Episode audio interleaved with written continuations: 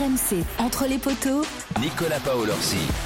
Salut à tous, entre les poteaux spécial Coupe du Monde, on est reparti pour une nouvelle semaine à vos côtés.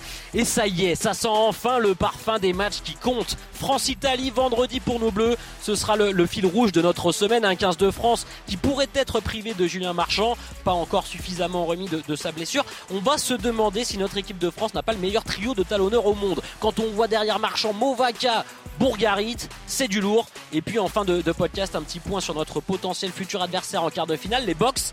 En plus d'être monstrueux, ça y est, ils ont trouvé un buteur et ça, c'est pas une bonne nouvelle. Entre les poteaux, c'est parti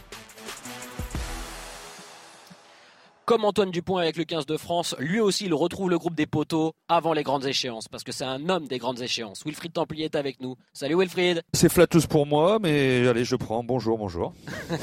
Et puis notre euh, Bourgarit à nous, Pierre Amiche, complète l'équipe des poteaux. Salut Pierrot. Salut, c'est celui qui sera pas là pour les phases finales, c'est ça? Oh. Non, j'ai pas dit ça, j'ai pas dit ça.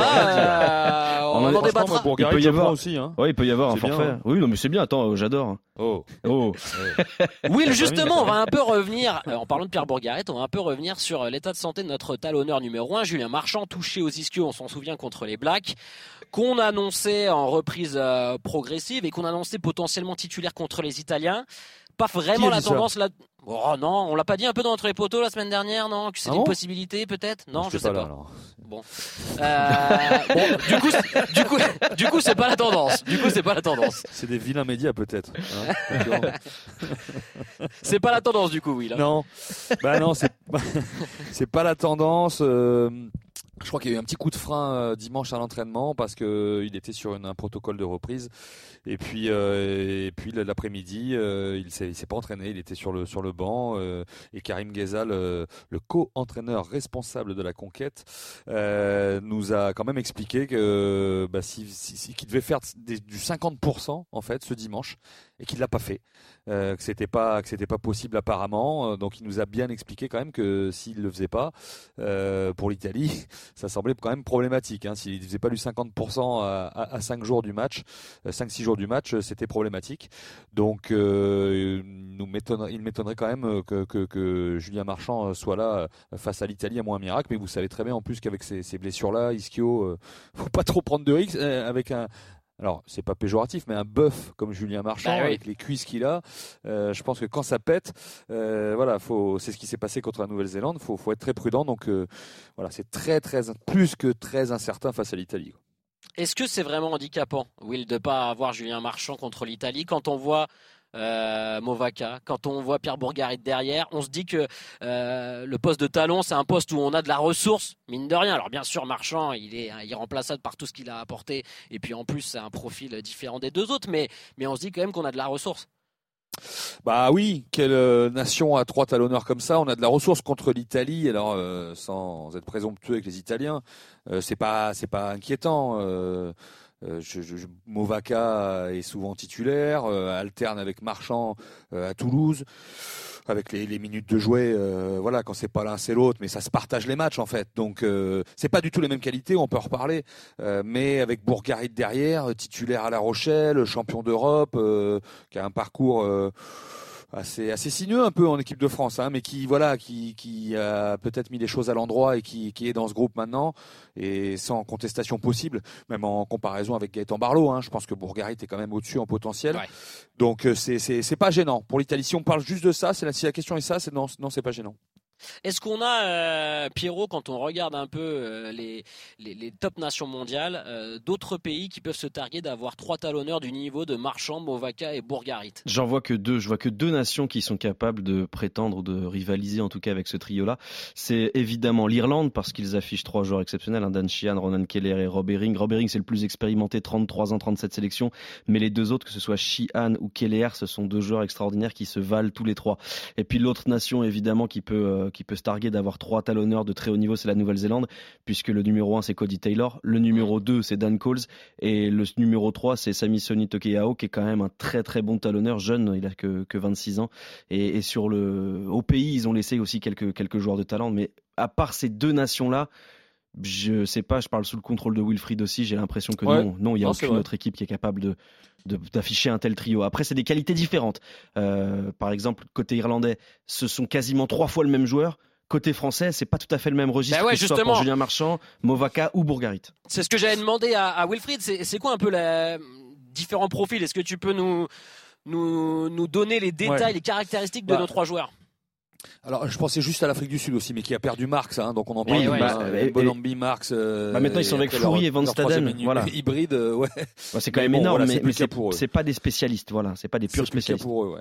Euh, non, Ju- Julien Marchand, c'est quand je parlais de bœuf, c'est voilà, c'est quelqu'un, c'est un gros porteur, c'est un gratteur sur le jeu au sol, euh, c'est un- une force en mêlée. Euh, donc c'est vrai que contre l'Italie, c'est pas gênant. Si on parle d'Afrique du Sud, c'est peut-être plus gênant. Euh, voilà, c'est- quelqu'un qui a, qui a pris une dimension euh, assez incroyable. euh, même si c'est un taiseux, Julien Marchand, il est capitaine aussi à- avec euh, Dupont à Toulouse. Donc voilà. Euh, derrière Movaca, c'est son parfait complément parce que c'est un joueur de ballon. Movaca, c'est un trois quarts centre. Mm. C'est un talonneur trois quarts centre euh, qui nous fait des, qui peut faire des chistérades, des, des remises intérieures euh, à droite en regardant à gauche, à la Magic Johnson un peu. Euh, voilà, c'est quelqu'un qui a, je pense qu'il y a eu un moment important, c'est contre les Blacks en 2021 quand Julien Marchand s'est blessé contre la Géorgie. C'est lui qui a été titulaire. Il a mis deux essais dans la victoire historique euh, face aux Blacks. Donc euh, au niveau confiance, je pense qu'il a fait énormément de bien. C'est quelqu'un qui, doit aussi travailler un peu, qui a, qui a cette image, et il le sait, cette image un peu nonchalante. Hein, euh, euh, voilà, donc qui doit, qui doit bosser. Et Bourgarit, moi je pense que c'est un, un, un mélange des deux, Bourgarit. C'est ouais, c'est hybride. Ouais, il est un peu peut-être un peu plus puissant que Movaca euh, en porteur de balle. C'est gratteur de ballon aussi hein, sur les rocks, hein, comme comme Julien Marchand. Euh, peut-être un peu moins habile balle en main parce qu'il y en a pas, euh, il y a pas beaucoup de talonneurs habiles balle en main comme Movaca. Donc je pense que c'est un joueur entre les deux, euh, mais qui, on pourrait dire, hein, mais il y a une hiérarchie en équipe de France. Hein, c'est un Marchand, deux Movaca, trois Bourgarit. Mais à un moment dans l'été, on se disait, est-ce que Bourgarit, de par son son expérience à La Rochelle, son voilà, son vécu, euh, son rugby actuel, en finale, il est encore bon. Hein, il passerait pas devant Movaca. Ils ont gardé, ils ont jamais bougé hein, dans, dans les hiérarchies. Ouais. Ils ont fait confiance aux joueurs, ils leur ont dit, c'était comme ça. Mais mais mais Bourgarit se place là quand même. Donc c'est voilà, on est assez riche à ce niveau. La question c'est ça, c'est en quart de finale. Si on prend l'Afrique du Sud, la densité qu'ils vont nous proposer, on va en reparler. C'est voilà, Julien Marchand serait quand même précieux. Ouais. Rapidement, Pierrot, euh, avant de passer à notre petit point Antoine Dupont quotidien, euh, on se dit quand même que même si Marchand est pas là, euh, on a quand même sur ce poste de talonneur vraiment de la ressource. Enfin, c'est pas c'est pas un poste où on peut avoir un point faible quoi pour les phases finales, même sans Julien Marchand. Euh, Il y a certaines nations s'ils perdent leur numéro 1 au poste derrière, c'est beaucoup plus compliqué. Nous, c'est peut-être pas forcément le cas. Bah non, mais c'est le cas de l'Italie d'ailleurs, puisque Nicotera le numéro 1, s'il se pète, bah, le numéro 2 est bien moins fort. Euh, non, la, seule chose que, euh, les seules limites entre guillemets, si Julien Marchand n'est pas là, c'est il y en a deux, c'est évidemment notre capacité à ralentir les sorties de balles parce que c'est un, un joueur important dans le dispositif défensif.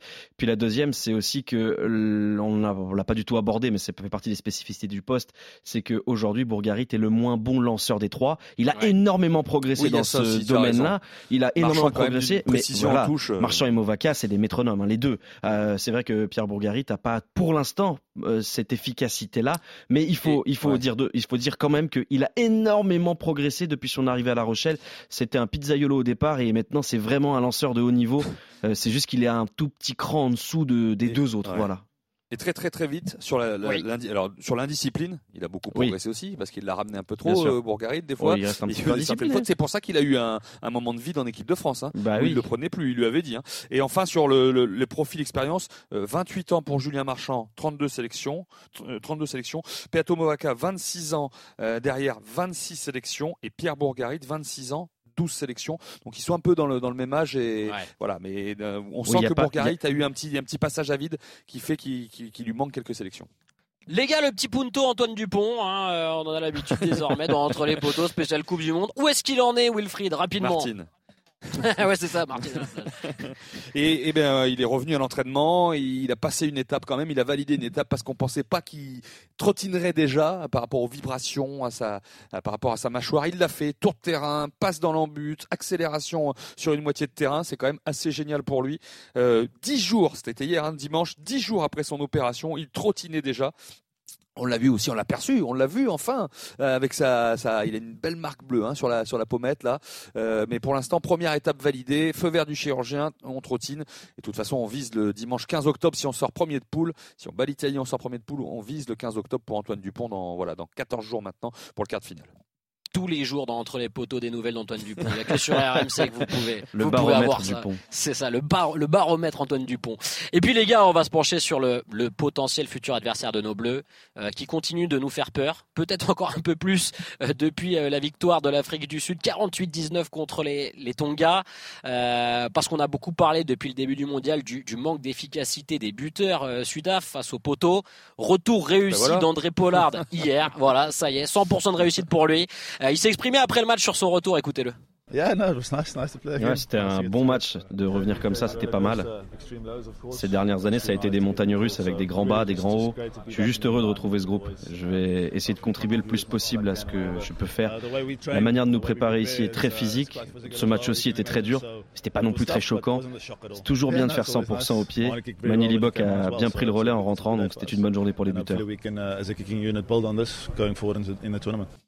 Bon, ça allait, mon Pierrot, ils l'ont- ils l'ont leur buteur. Hein. Eh ben Ça ouais, nous fait 100%, peur, 100% pour André Pollard. Euh, il faut quand même préciser que la rentrée du demi d'ouverture euh, sud-africain dans cette équipe des box là, c'est une mutation, une transformation totale du jeu. C'est-à-dire qu'hier face aux Tongiens, ça a été une guerre de tranchées. On avait vu avec Manili Bok ou Willem Zee, euh, en position de 10 qu'ils avaient un jeu peut-être plus aéré, plus aérien, plus agréable. Euh, là, ils sont repartis sur du brutal. hein. C'est du frontal, du combat. Ah, c'est impressionnant. Et Pollard, il joue dans un fauteuil à deux à l'heure. Euh, il cherche même pas à faire autre chose que autour de lui. C'est une sorte de, je sais pas, de Jonathan Sexton qui marche euh, tout, le, match. Alors oui, il a tourné à 100%. Oui, il a été solide en défense, mais offensivement, il a encore beaucoup de progrès à faire. Faut le rappeler, ça fait 19 semaines qu'il n'avait pas joué. Son dernier match complet, c'était au mois de mai. Son sélectionneur l'a dit. Il a joué que 30 minutes en première chip cup. Euh, donc il a beaucoup de progrès à faire et c'est pour ça qu'il était titulaire. C'est pour ça aussi qu'on avait un banc 5-3. Bah oui, très- c'était fou quoi. Ils ont arrêté le 7-1, ils sont passés à un 5-3. Les faibles.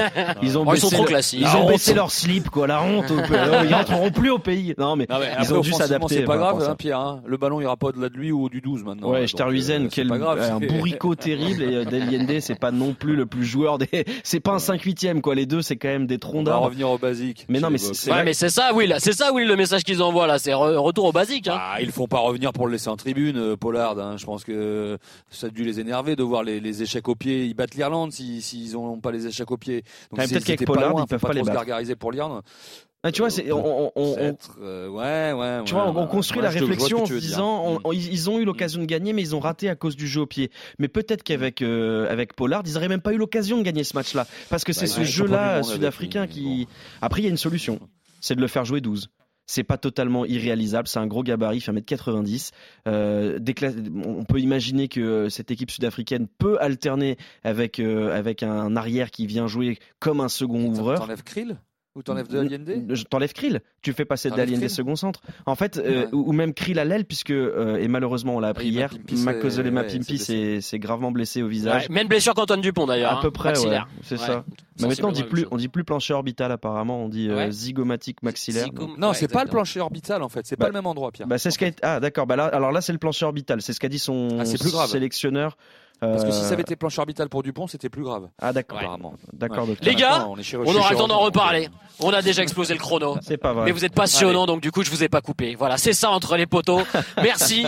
On se retrouve demain. Euh, N'oubliez pas de partager nos épisodes. On vous attend ultra nombreux cette semaine pour écouter Ouais. le podcast. Match coup Contre l'Italie. Mettez-nous des tas de messages. Venez analyser les performances. Les performances de Wilfried Templier, de Pierre Amiche dans le Ah, podcast. mais de celle des Christophe joueurs. Cessieux. Non, celle des joueurs, pas les nôtres. Ah oui, celle des joueurs, pardon. Ah désolé, Ah, je me suis égaré. on va se faire virer. À demain, bye bye dans Entre les poteaux. Ciao.